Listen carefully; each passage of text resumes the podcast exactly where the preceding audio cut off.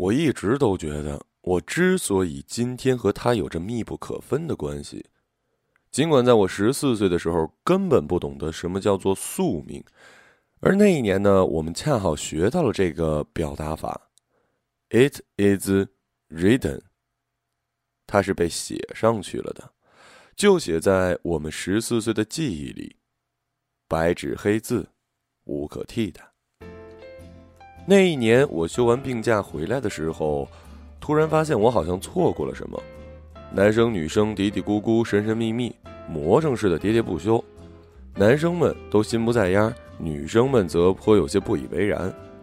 但这也不妨碍他们经常念经似的继续传播着一个名字。课间操的时候，甚至有两个女生因为争论此人头一天的头饰是蝴蝶还是蜜蜂而大吵了一架。在同心澳这种地方，展开地图，自东到西也就五公里，却容纳下了我们学校和一个繁华的商业区。如果有什么秘密，一天之内足以传到人尽皆知。只是整整一个上午，我都没有看到他。他的课桌上码着一排整齐的书，看上去和其他同学没有什么不同。倒是在第三节课的时候，教室的窗外来了个探头探脑的男生。说男生，未必有些侮辱了他的年龄。那是一张成年气息十足的脸，嘴边一圈胡茬，好像是故意不刮似的留在那儿。戴着眼镜，根本遮不住眼角的细纹。长长的上半身都露在了窗框的外面，这足以证明他的身高起码有一米八左右。后来被问话的男生颇有些洋洋自得，仿佛他比别人掌握了更多的秘密的样子。嗯，那个男的说李乐不在，很失望，让传话的说他的通讯方式没变。他欲言又止的透露着，这不是第一波。此后没多久，其他班级的同学，主要是男生，频繁的出现在我们的教室窗口。一个个装作若无其事，眼睛却来来回回的扫向他的课桌。我一直在要不要履行自己班长的职责，去赶走那些无聊的人当中挣扎，直到第四节课的铃声响起。他，是踩着铃声进来的，亦或是在铃声那尖利的长音收尾之后的那一瞬间进来的。周围的人总算没有丧失基本的礼貌，假装了一种表面上的淡漠。我个子太高，只能坐在最后一排，这足以使我俯视整个教室的一切，包括他穿过座位中间的过道缓缓走过来的样子。没什么特别呀，我心里想着。喏，改去坐班长旁边，以后你俩就是新的一班一小组了。班主任老师来了这么一句，厌恶的手指头向他虚晃了一下。就在他几乎要快坐到自己座位的时候，这句话像是斩断了一条活蹦乱跳肢体一般的唐突。他倒是没说什么，只是轻巧的转了过来，看看我。这时候我才发现，他穿的是一条黑色短裙。侧身过来的时候，裙子旋开了一个小小的弧度，就像是一朵花。我像所有正常女孩那样长大，没有任何的人在我身上用过“麻烦”这样的形容词。我从不和同龄的孩子发生争执。我考试没有得过第二。我是妈妈的乖宝宝，老师的好班长。男生们甚至不敢企图给我任何的纸条。但是。在起初做他同桌的日子，我真心的觉得他会带给我许多的麻烦。他的确，呃，有些与众不同吧。尽管他上课从不迟到，也遵循大部分的校规，可他就像是游离在这世界之外。一到上课时间，他就拿出耳机插到他那小巧的 Walkman 上，眼神从此长久的安放在一个物体之上，比如。课本，比如他红的发紫的手指甲，或者是他那面小镜子，然后就没有任何的响动能干扰他的世界。面对那些指指点点、嘈杂的女生，他戴着耳机，缓步从他们身旁走过去的样子，就像是一簇捉摸不定的火苗，既美丽，又散发着危险的气息。街道边、校园内，四处散植着那种植物，叫做紫薇花。紫薇花长大以后，表皮脱落，树干显得新鲜而光滑。北方人叫紫薇树为“猴刺脱”，是说树身太滑，猴子都爬不上去。它的可贵之处是无树皮。物以稀为贵，世界上千树万木之中有几种是无皮的呢？而且还能开出这么艳丽的花来。这种茂盛的植物对于一无长处的童心傲是一妖异的谜，就像是李乐为何会奇妙的走进我们学校？他总是一如既往的经常去办公室罚站，无非就是忘记将披散的长发竖起来，或者脸上的粉底卸掉，再或者就是为了那条不肯换下来的过分的短裙。我在那里见过他一次，老师在夸奖我的一道数学题解得巧妙的时候，斜眼瞄了他一眼。他是逆着光站在窗户前的，根本看不清他的表情。过了一会儿有风，便把他的头发吹了起来。他站在那儿，就像一幅色调舒淡的水墨画。每天放学都有形形色色的人在门口等着他，他有的时候选择跨上一辆自行车的后座。有时索性挽起某人的手臂，那些人只有一个无一例外的特征，全都是成年人。他们个子高挑出众，他们谈吐大方，他们平均年龄能有遥远的三十岁。那么多，他们不像我们身边的男孩子一样会咬着笔杆子，嗯，把揪女生的头发作为唯一的乐趣。由于是多音字，我总是念不好他的名字是乐还是乐。但不管怎么样，我多少是不了解他的，他和我的世界完全不相干，也多半不会有交集。而我们真正的交谈，竟然还是从课外小组才开始的。我那个时候之所以选择生物，就是因为听说可以外出采风。我从来没有机会远离妈妈。一天都没有。很快，兴趣小组就组织周日去很远的山上采集标本。这是五月最好的天气，天空蓝得发紫，空气里有种甜蜜的倦怠感。斜坡上开满了各色各样的小花，我因为花粉过敏，忍不住打起喷嚏。他却穿行在花草之间，炫耀似的告诉我们各种花花草草的名字。一开始呢，大家倒是敷衍的听着。走着走着，都不知道一哄而散去哪儿了。他们自然没叫上我。说到底，在他们眼中，我也就是个书呆子。这完全不足以令他沮丧。他一改从前那缓慢的步调，嘴里哼着不知名的歌。那是一首，那是一首有些怪异的旋律。在我规规矩矩的人生当中，甚至连树上的鸟儿成双对这样的句子，也是在妈妈的禁止行列。我们应该是相似的年龄，那么他是怎么长大的？又是从哪儿听到这些歌的呢？我们之间没有交谈，只听见脚步发出咔嚓咔嚓的踩踏声音，间歇停下来。他摘了一朵蒲公英，别在纽扣处。当我们步行到一棵橡皮树的时候，他不但准确无误地告诉我了这棵树的名字，甚至还指着上面那个叫个不停的那只鸟。叫做云雀。我们走过去的时候，鸟叫声一下停住了。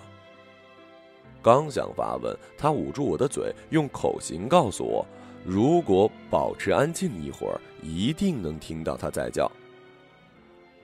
随着风的摇曳，光斑来回在我们的脚下变换着形状，还有从叶缝中漏进来的阳光所造成的阴影。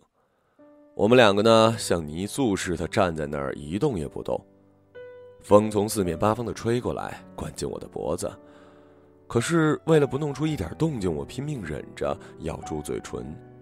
我的样子恐怕太尴尬了，他先忍不住了，扑哧一声，接着我们都笑了。一只犹犹豫豫的鸟，像是被惊了一下子，飞远了。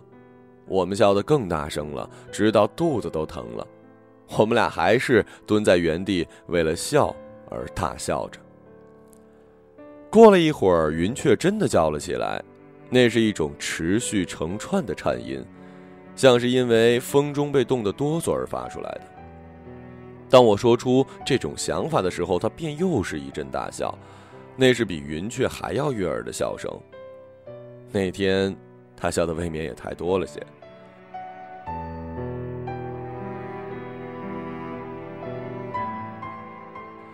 接下来的一个周末，他邀请我去他的家。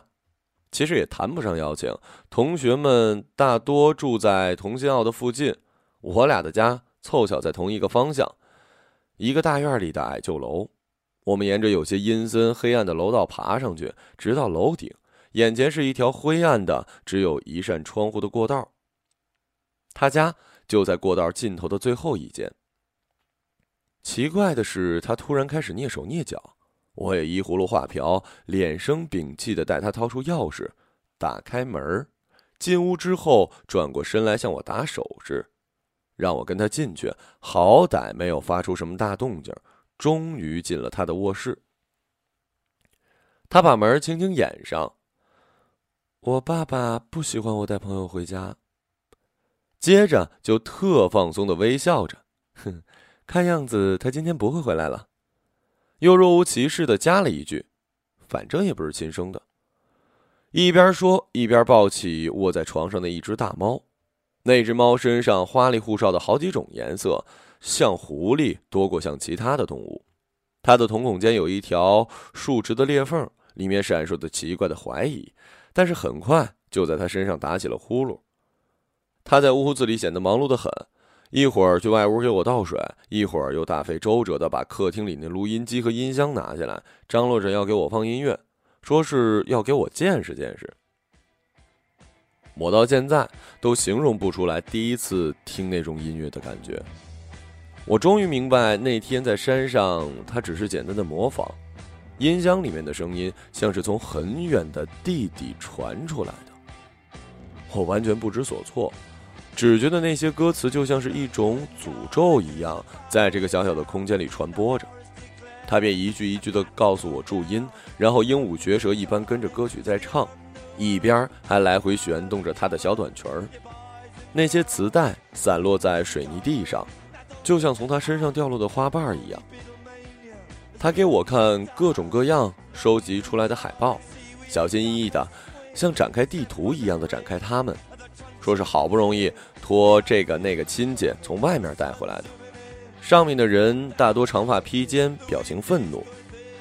我不懂他们为什么无一例外的要把自己弄成那样，和当时电视上那些流行的永远把自己收拾的一丝不苟的港台歌星是多么不同啊！但是奇怪的是，我丝毫不觉得反感。光线渐渐转淡，我才发现外面不知不觉刮起了风。一副暴雨将至的样子，房间已如同暗夜一般了。隔着玻璃能看到天空中那些深藏不露的电流，漫天飞舞的杂物，好像有一巨人痉挛似的抽风，时不时就拍打一阵房间的窗户。雷电的每一次霹雳声都伴随我一声尖叫。他在一旁跺着脚，指着缩成一团的我和猫大笑，还索性将音量开到最大。房间里的家具好像都在随着音箱的节奏抖动着，水泥地也在摇动，还有站立的房屋。我们俩简直是像在大地的摇篮之中了。他继续开口，跟着音乐唱着，一边还卷起报纸当做麦克风。那一瞬间，他在驾驭着音乐，或者说驾驭着这个不安的世界。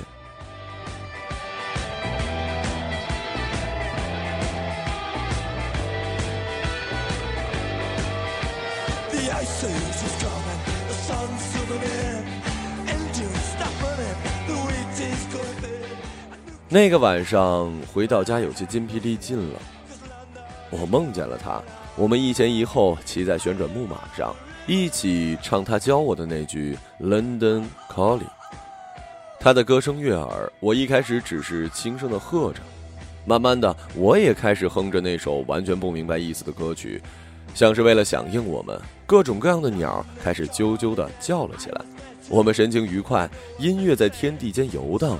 这时，天上飘来很多五颜六色的肥皂泡，旋转木马的速度越来越快，越来越快，我们的声音也越来越嘹亮，直到他们像一发发子弹般击中那些泡。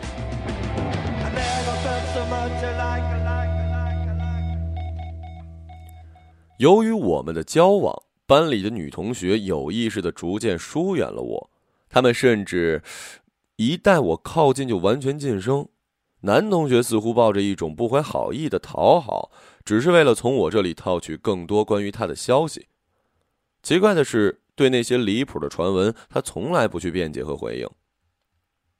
我从这个时候开始注意到，女同学们都开始慢慢的变化，她们不再去关心那些西瓜籽儿是否会在夏天结出果实，也像从前的我一样，无所谓云雀和乌鸦的区别。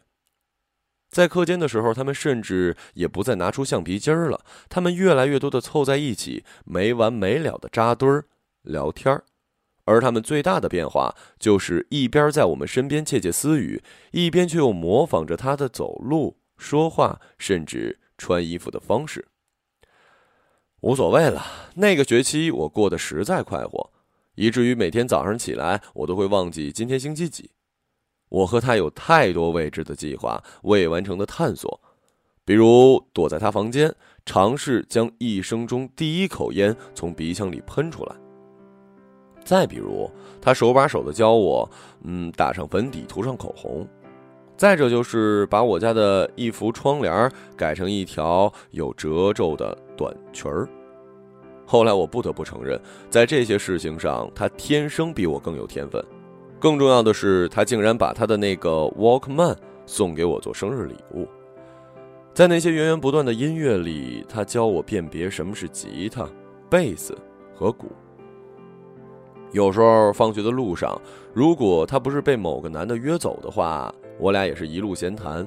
通常是他向我普及那些音乐常识，什么 A 调、E 调、G 调。当然了。呃，关于那些男人们之间所谓的交往，是这当中的调剂品。这种时候，他往往眉飞色舞，把那些大人们的面部表情模仿的有声有色。那天那个男的，你记得我跟你提过那个，那个开工厂的叔叔约我去吃饭，我们随便点了点东西，然后他提议带我去什么酒店玩玩。哼，以为我不知道什么意思啊？我就说，难道你以为我是小孩吗？别给我来这套！他傻在那儿，呵呵乐着说：“嗯，我不知道，多想把你当小孩。”嘿嘿嘿。我默默的点着头。在一天的学校生活之后，我乐意听到这些，尽管他们与我的生活相差十万八千里。偶尔，一当轮到我讲述的时候，就开始变得平缓而平白。我放学之后。妈妈在家里做好饭，是两菜一汤。妈妈说我应该多吃点白菜，对身体有好处。然后吃完饭看了一小会儿电视，开始写作业，先是语文，然后是数学，呃，英语。我妈在旁边打毛线，偶尔和我说句话。无非就是这些稀松平常的琐碎事，她却从来不打岔。那是我唯一能看到他脸上流露出羡慕的神色。我们已经到了高谈阔论自己远大理想的年龄了，不过长久以来，我的就是我妈的，四川大学、重庆大学之类的理想，她的理想，她好像从来都不说我要干这个，我擅长干那个，她从来不去提那些未来的事儿，那些事儿根本不在她的讨论范围之内。一个周末，我去市中心的文化宫和她碰头。他迟到了整整半个小时，遮遮掩掩的长发，撩开眼角，一片淤青。他也不像小女孩似的撒娇，只是说摔了一跤，反复心疼那盘摔坏的磁带，然后从包里拿出来给我看，就是有 London Calling 的那盘。刚学到一半呢，他无不沮丧的说着，那盘磁带摔得不轻，简直像是有人用锤子把它杵成了碎片。然后他依旧兴致很高的拉着我，七拐八折的去了文化宫旁边一屋子，潮湿又阴暗的房间，乱糟糟的，一堆器材囫囵的扔在地上，墙上刷着很难看的油漆，几盏不死不活的吊灯在天花板上晃来晃去。一群人在房间中央的小舞台上来来回回弹着一些干涩的不知所谓的音调，他却认认真真的坐下来，一脸崇敬的神色。奸货嘴里也轻轻的喝上两句，期间他指指台上一个长头发的，就是东哥教我上次那首歌的。那个叫东哥的人从头到尾没有看过我们一眼，甚至连敷衍的招呼都没有。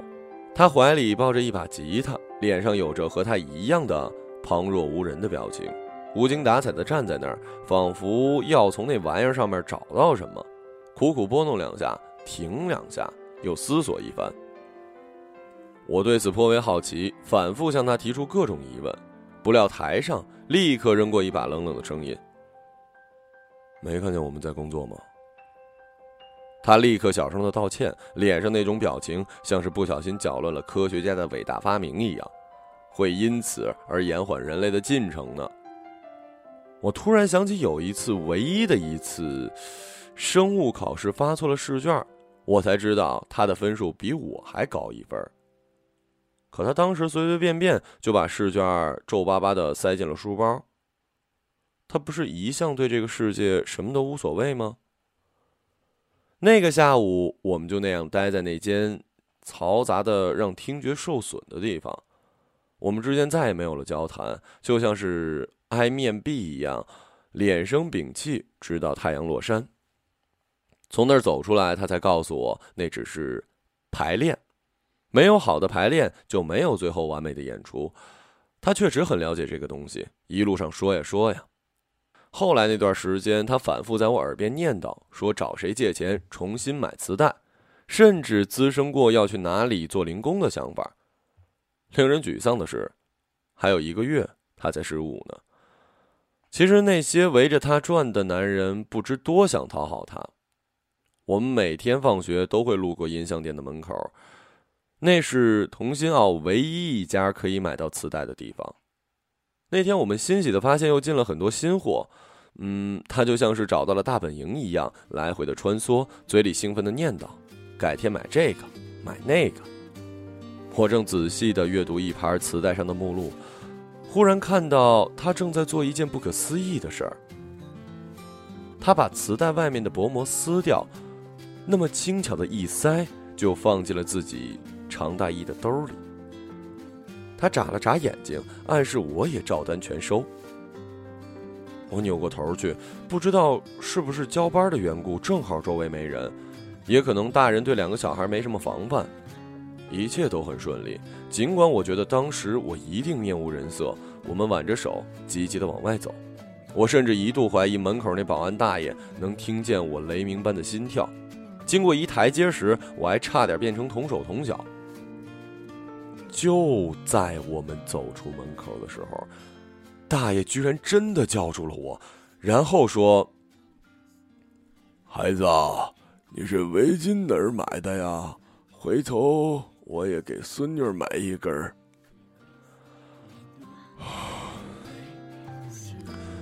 当我们跌跌撞撞的冲到街头的人群之中，轻点着怀里沉甸甸的磁带，里面就有那首《London Calling》。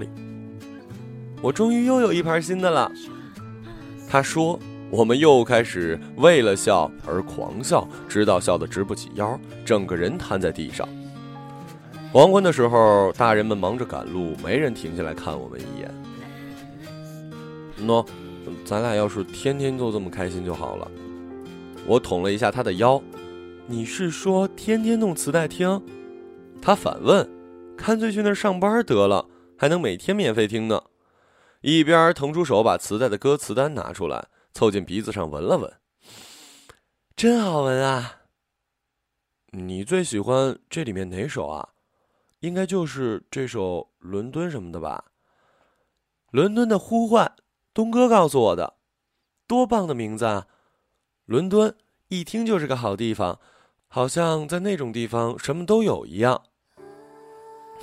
我们的地理课不是学了吗？这个难不倒我。伦敦是英国的首都，英国和中国隔着亚欧大陆和一条海峡。如果走海路的话，先到太平洋，嗯，向西经过马六甲，经过埃及的红海，过苏伊士运河，到达地中海，然后横穿地中海到西班牙，过直布罗陀海峡就到了大西洋，最后往西北方就是英伦三岛。也难不倒我，他点点头，简单的说道。中国和英国呢，隔着一个亚欧大陆，然后是一条海峡，那个海峡就在大西洋上。嗯，他说他去过那儿，那儿遍地的人都在唱歌，不分昼夜，快活的很。东哥是不是什么地方都去过呀？那当然啦，他都十九岁了，他是大人了。说到这儿，他的脸上有小小的沮丧。我连成都都没去过呢，转而又自我安慰，等我长大了。我就可以离开这个家，去四处走走。然后认真的伸出小指，我们俩一起去好吗？答应我，等将来我们长大了，第一站就去伦敦。黄昏的街道，放学的学生们潮水似的涌了过来，还有就是下班的人。奇怪的是，两股人群竟然没有合在一起，像是两股毫不相干的河流，兵分各处，各归其所。我和他站在那里等公车，望着喧闹的街道，不知道为什么，我突然意识到一个遥远而甜蜜的事实：总有一天，总有一天，我会慢慢的加入到那些成年人之中，成为像他们一样的大人，过着自己想要的生活，去那些看上去陌生的一塌糊涂的地方。期中考试的时候，我破天荒的只考了。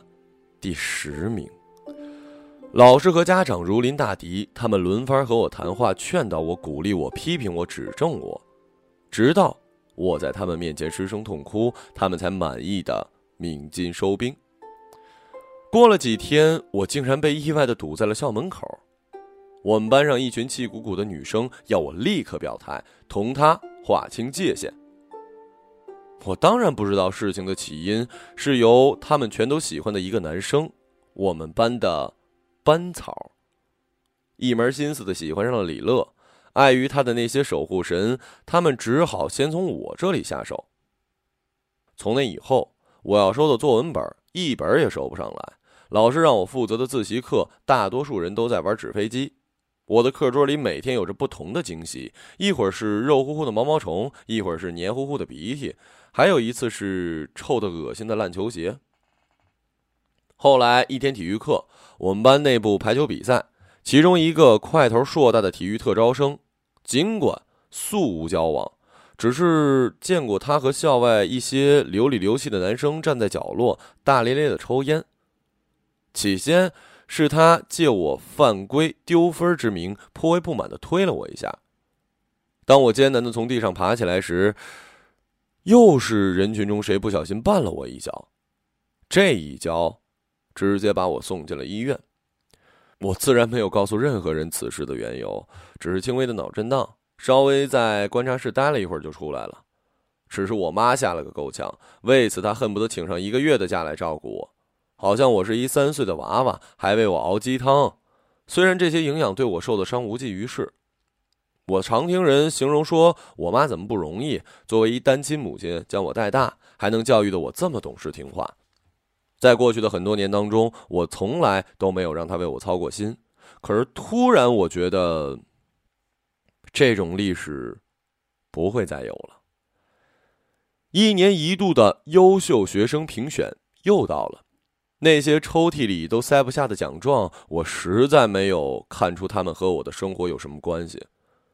可是，仅仅只是为了每一次拿回家看到我妈难得的笑容。这次学校也不知道什么奇怪的原因，竟然提议民主选举。当然，候选人是老师提出来的。这时候，乱七八糟的议论就来了。有人发誓不会让我当选，还有人说会联名让老师把我候选人的名字都取消掉，甚至有人写了一封信，直截了当的匿名勒令我举手投降。那个下午，当我一路步行着去找他的时候，远远就看到了他。院子里四处堆着煤球，他在那一跳一跳的样子像只青蛙。怀里竟然抱着那只猫。他穿着条白色的连衣裙上面有奇怪的装饰，一动就会叮叮当当。他总是会这么捯饬自己。天气已经热得发出了嗡嗡的颤音。这是一个白得发亮的下午，院子门口连棵树荫都没有。我喊住他，尽管我完全不知道自己要做什么、说什么。他大喜过望，转过头就说又买了一盘新磁带，回头借我听。又说终于学会了《London Calling》的副歌歌词，还说正打算带猫出去溜溜，问我要不要一起。站在他们家楼下，这是我注意到他第一次没有化妆，只是很随意的把头发挽了个髻，没有了粉底的遮蔽，他的皮肤有一种透明的特质，阳光像是随时能穿过去一样。嗯，我有话要跟你说。什么事儿这么严肃啊？他轻轻移动了一下身体，把重心调整到另一只脚，另一只脚尖仍然俏皮的支在地面上。呃，我有话要跟你说。我又重复了一遍，那首歌真的很好听。什么时候能教我唱完？我发现一调频是莫斯科中文台，每天中午都有一个小时的音乐时间。我的心头涌起的都是这样的话，舌头好像不是自己的。我艰难的张开嘴，可是我惊讶的听见。那些话到嘴边变成了完全陌生的另一句：“你搞破鞋。你和你爸搞破鞋。”我听见自己说的准确无误。他呆在那儿，怀里的那只猫喵的一声跳了下来。李乐搞破鞋，李乐和他爸搞破鞋。我提高了嗓门李乐搞破鞋。李乐和他爸搞破鞋，我听见自己尖声尖气的说着。我知道不远处，他们所有人都在等着看。猫不知什么时候跑到我脚边，来来回回蹭着我的腿。有那么几秒钟，漫长的，好像到了永远。我们之间只留下了那种陌生的沉默。在那些叽叽喳喳的日子里，从来没有过的沉默。猫还在脚底下。我晃了下腿，它就是不走，眼睛里是那种我第一次见到它时的怀疑。我说：“快滚！”我大喊了一声，然后拔腿就跑。我跑，我跑，我跑，我不知疲倦的跑，我一直在跑。我想一路跑回去，跑回第一次看到他的那天，跑回那个黄昏的街道，跑回那个乱糟糟的排球场，跑回那个空荡荡的山谷里。一只蝴蝶，它刚刚脱茧而出，有着潮湿稚嫩的翅膀，虽然艳丽，但却短暂。他曾经对我说：“虽然艳丽，但却短暂。”夏天结束的时候，他的座位空了。一开始我们都不以为意，仍然有无数陌生的男人面孔在教室里晃来晃去，借故经过我们班的窗口，或者来来回回站在他座位旁边。过了三天，我心知不妙。班主任老师来上课的时候，例行通知了一下关于他的事情，大概讲什么父母工作调动，什么退学，什么四川的山区。我不知道自己是怎样昏昏沉沉听完这段和我毫不相关的故事。班里有种对一切变故照单全收的简单。他的座位空了很久都没有人补上去，班里从此恢复了正常的秩序。大家忙着上课、升学，也有人忙着谈恋爱、打架。再也没有人能有那么大的动静，会成为大家口口相传的故事。只是偶尔在新年晚会不知该穿什么衣服的时候，某个女生的话语中会不小心闪过一句和她相关的怀念。她的名字，就像是转瞬即逝的花火。时间太久了，那些回忆像一片片落叶纷纷飘远。只是中间有一次，二零零八年的五月，因为那场可怕的天灾，我费尽周折找到了他的电话，是个座机号码，但是却从来没有打通过。我不记得自己最终怎样长大成人的，我也不记得我是怎样走到北京工体这个舞台的。现在已经是二零一零年的冬天了，台下全是密密麻麻的人头，灯光耀眼到我根本无法看清周围的世界，除了眼前的麦克风。音乐响起来，我听见自己在唱《London Calling》。他们全体起立，鼓掌。他们说这才叫真正的摇滚，是这个世界上最直白表达生命的一种方式。早在二十年前，就有个姑娘这样告诉过我了。只可惜她没有坐在台下，没有听我亲口告诉她。我其实选了她的路。那一年我退学了，我买了人生中第一把吉他，我留起了长发，我四处流浪，我还喜欢在起风的时候背着山谷，一个人去听那些云雀的声音。